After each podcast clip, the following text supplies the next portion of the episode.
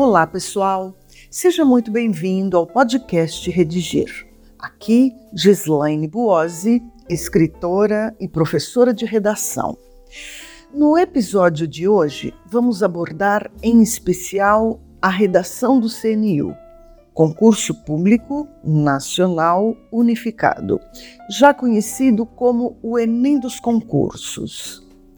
Mídia, liberdade de imprensa e opinião pública.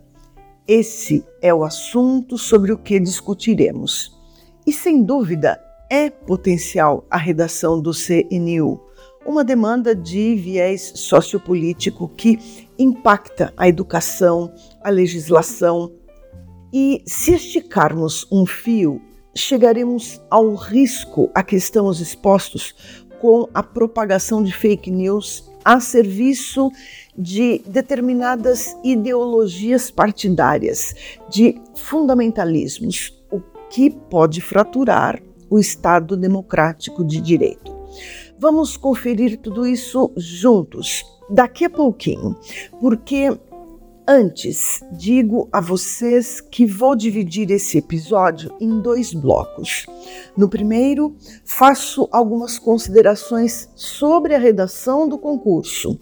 Quero dar a vocês um norte a respeito dos critérios de avaliação. No segundo bloco, apresento o tema, os argumentos, a tese e algumas possibilidades para o arremate da discussão. Nesse primeiro bloco, ressalto que o Ministério da Gestão e da Inovação em Serviços Públicos lançou, no final de 2023, uma estratégia revolucionária para a seleção de servidores, o Concurso Público Nacional Unificado. Parabéns a essa iniciativa governamental. E a melhor notícia é a de que o CNU contempla a escrita de um texto, que será avaliado em até 100 pontos. Consta no edital que o número de linhas será conhecido no enunciado da redação. Vamos, desse modo, pensar no limite padrão. Um texto entre 20 e 30 linhas, quatro parágrafos um parágrafo para a introdução, dois para o desenvolvimento e um para a conclusão. Recolhi para vocês do edital do CNU os cinco critérios de avaliação do texto, quais sejam adequação ao tema, atendimento ao tipo, mecanismos de coesão, seleção e organização de argumentos e domínio da norma culta. No primeiro critério, adequação ao tema. Todo o cuidado para não fugirmos nem tangenciarmos o tema. E para não incidirmos em nenhum desses erros, o ideal é que utilizemos em cada um dos parágrafos, pelo menos uma vez, a palavra ou a expressão-chave. Para não cometermos repetições, procuremos palavras ou expressões sinônimas. Rapidamente, é de todo importante frisarmos a diferença entre fugir e tangenciar o tema. Foge do tema o candidato que não focaliza nem o assunto mais abrangente, nem o recorte temático propostos. Por seu turno, tangencia o tema o candidato que aborda o assunto mais abrangente e não necessariamente o recorte. No segundo critério, atendimento ao tipo. Muita atenção ao gênero e ao tipo de texto propostos. Provavelmente uma dissertação argumentativa. E, como vocês já sabem, a dissertação argumentativa é um texto híbrido, quer dizer, misturado a trechos informativos, abordagens históricas, datas, nomes, estatísticas, a partir dos quais se faz a argumentação propriamente dita. As informações fundamentam, sustentam as argumentações. Faço aqui uma ressalva. É muito comum o candidato que domina disciplinas como história, filosofia, sociologia, querer despejar de uma vez, respectivamente, Grécia Antiga, Platão e Bauman. Esse candidato, se se descuidar, constrói um texto apenas expositivos, em que há uma sobreposição, uma colagem de dados. Alto lá, o corretor quer conhecer e avaliar a autoria, a capacidade de convencimento do candidato e não necessariamente sua memorização. O texto pronto deve ser, então, predominantemente argumentativo. Quer dizer, deve conter mais argumentação do que informação. No terceiro critério, mecanismos de coesão. Aqui é posta à prova a habilidade do candidato em empregar os recursos coesivos, quais sejam as conjunções, os pronomes, as preposições.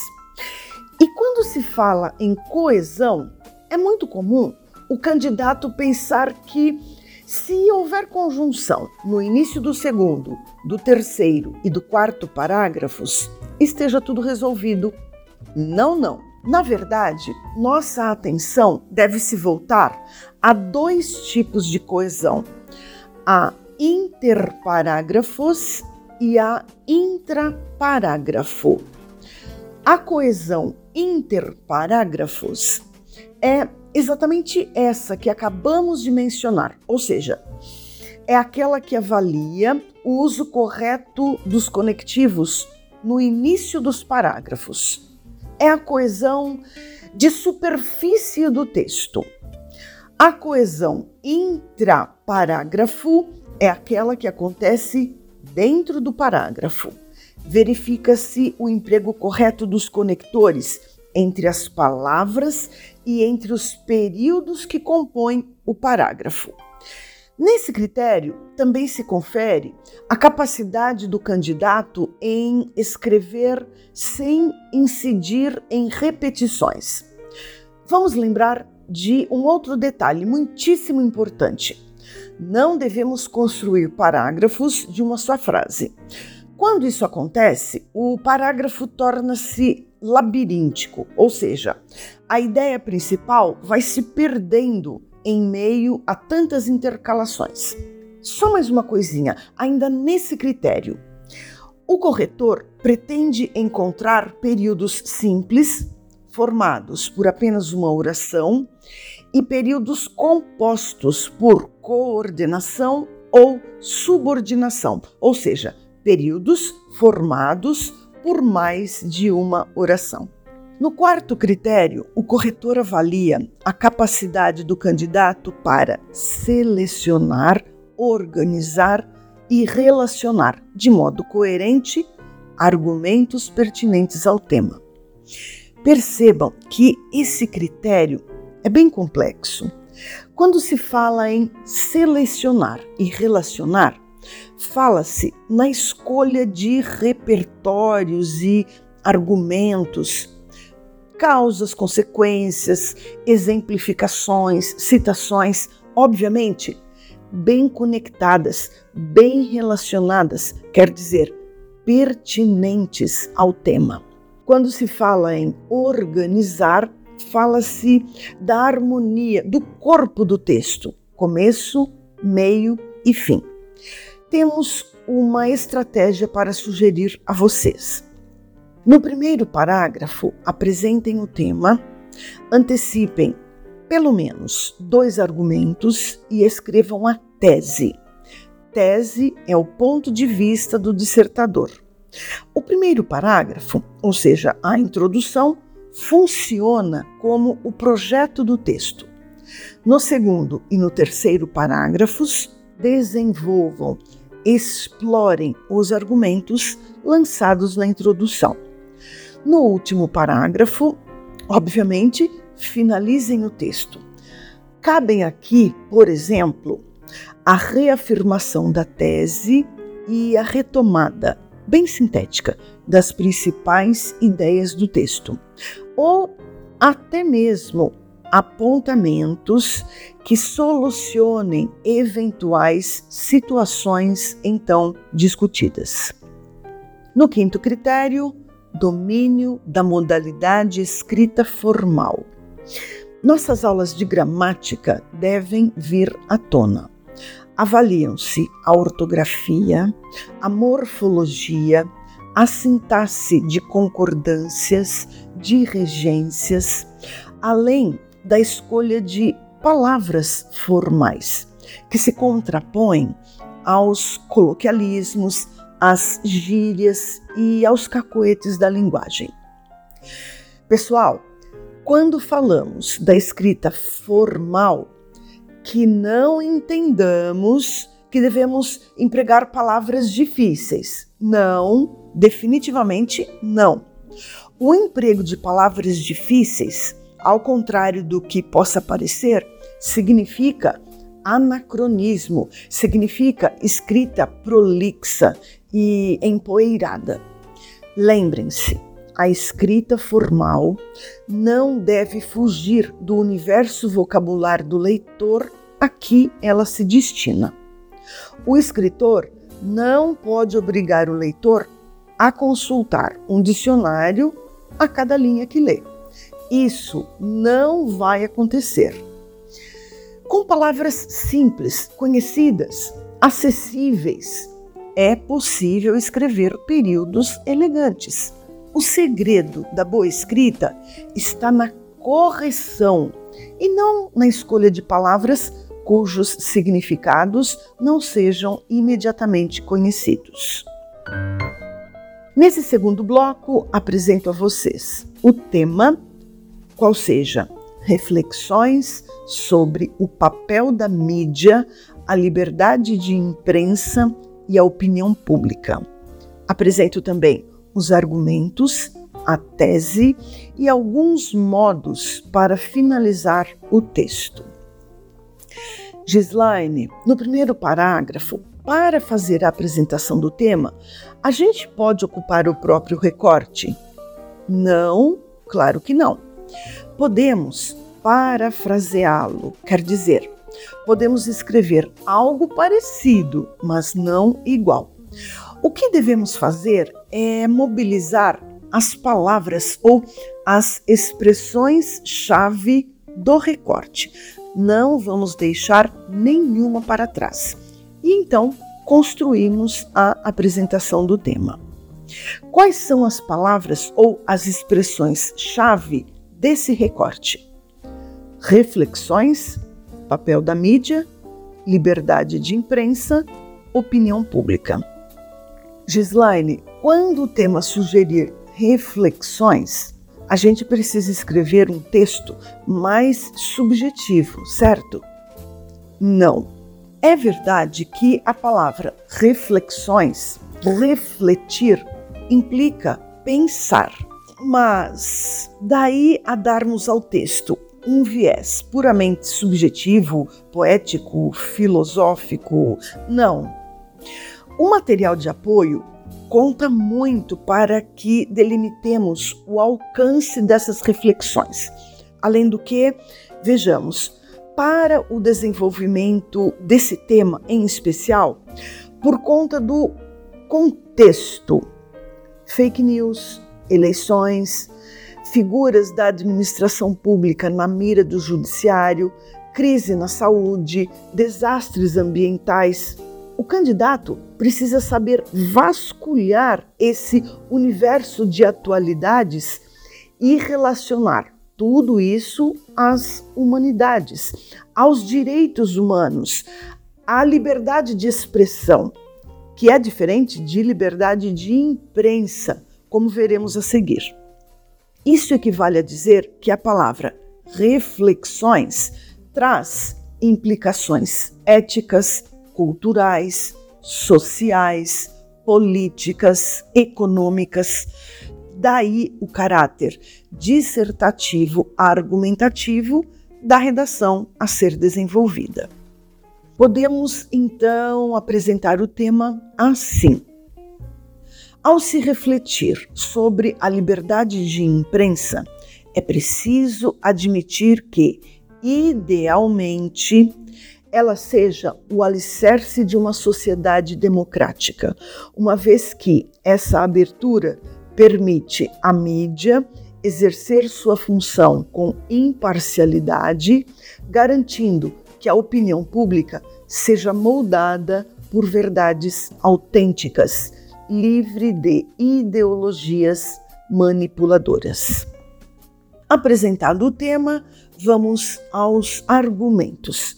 Levantei cinco argumentos. Selecionem pelo menos dois para escreverem a dissertação. O ideal é que sejam escolhidos argumentos menos comuns, mas, claro, procure desenvolver os itens sobre os quais vocês tenham mais segurança para discutir. Argumento 1. A liberdade de imprensa não deve ser confundida com a liberdade de expressão.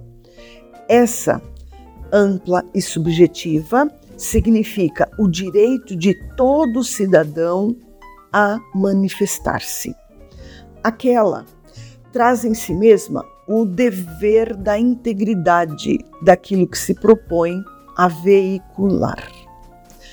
2. A mídia ontem e hoje, a inversão de valores. Antes, o mais importante era a informação.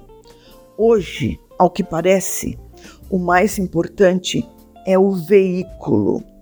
As emissoras de TV, as redes sociais, o jornal impresso, etc, etc. 3. A mídia é o interesse econômico dos patrocinadores. Há muito peixe grande envolvido. Bancos, big techs, empresas de telefonia móvel. É inegável que essa parceria tem potencial para influenciar a narrativa jornalística. Essa dinâmica de poder financeiro pode levar a conflito de interesses, tendo em vista o fato de inclinar-se em favor daquilo ou daquele que sustenta economicamente a publicação. E então a parcialidade da imprensa está posta em xeque. 4. As imagens chocantes como combustível a matérias sensacionalistas, que garantem a comoção e a fidelização de determinado consumidor de notícias. Sem dúvida, a sobrevivência da imprensa, em especial a televisiva, tem sido garantida pelo sensacionalismo barato, com a espetacularização de tragédias, o que traz prejuízos de toda ordem para a credibilidade das informações. E me parece que vale a pena, inclusive, investir num repertório histórico-cultural. Matérias de hoje, enfeitadas com grito, sangue e esparadrapo, lembram o show de horrores do século XIX, quando empresários de programas de auditório exploravam pessoas com malformações, com doenças raras, para deleite do público. 5. A usina de fake news veiculadas nas mídias a serviço da deformação da opinião pública. Ao explorarmos esse argumento, é possível chegarmos não só às consequências das mentiras propagadas com muito talento, especialmente em ano eleitoral, como também a necessidade da regulamentação do espaço virtual. A sociedade tem pago um alto preço por conta da legislação não caminhar na mesma velocidade com que caminham as fake news. E agora, a tese, que é o ponto de vista a ser defendido ao longo das argumentações. A tese é esta: fatos devem ser levados ao público com seriedade, até porque o Estado exige ética e comprometimento das instituições, e a imprensa é uma delas. Desse modo, precisa ser mais bem regulamentada. Perceba que a tese acena a uma tomada de providência. Essa estratégia é relativamente fácil de ser desenhada, fácil de ser escrita e funciona bem. No final desse segundo bloco, lembro a vocês que, conforme conversamos no início, no último parágrafo da dissertação do CNU, é possível retomarmos sinteticamente as principais ideias desenvolvidas ao longo do texto. E também é possível fazermos alguns apontamentos para resolver os conflitos então levantados, ainda que, repito, o candidato do CNU não esteja obrigado a propor soluções. Pois bem, no âmbito da legislação, é preciso regulamentar os meios de comunicação, entre os quais as plataformas digitais, com punições exemplares àqueles que espalham desinformação. No âmbito da educação, é preciso investir em disciplinas que se voltem à educação midiática. Movimentos como palestras e workshops com vista a ensinar a comunidade a dominar mecanismos de cibersegurança. Então é isso. Feitas essas considerações, sugiro que, se for preciso, ouçam novamente o podcast e leiam não só o material de apoio, como também outros conteúdos sobre o tema, antes de escreverem a dissertação. E, claro, convido vocês a assinarem o podcast da plataforma Redigir. Caso queiram conhecer, já está disponível no site uma dissertação modelo sobre esse tema. Um abraço, excelentes redações e até o próximo episódio.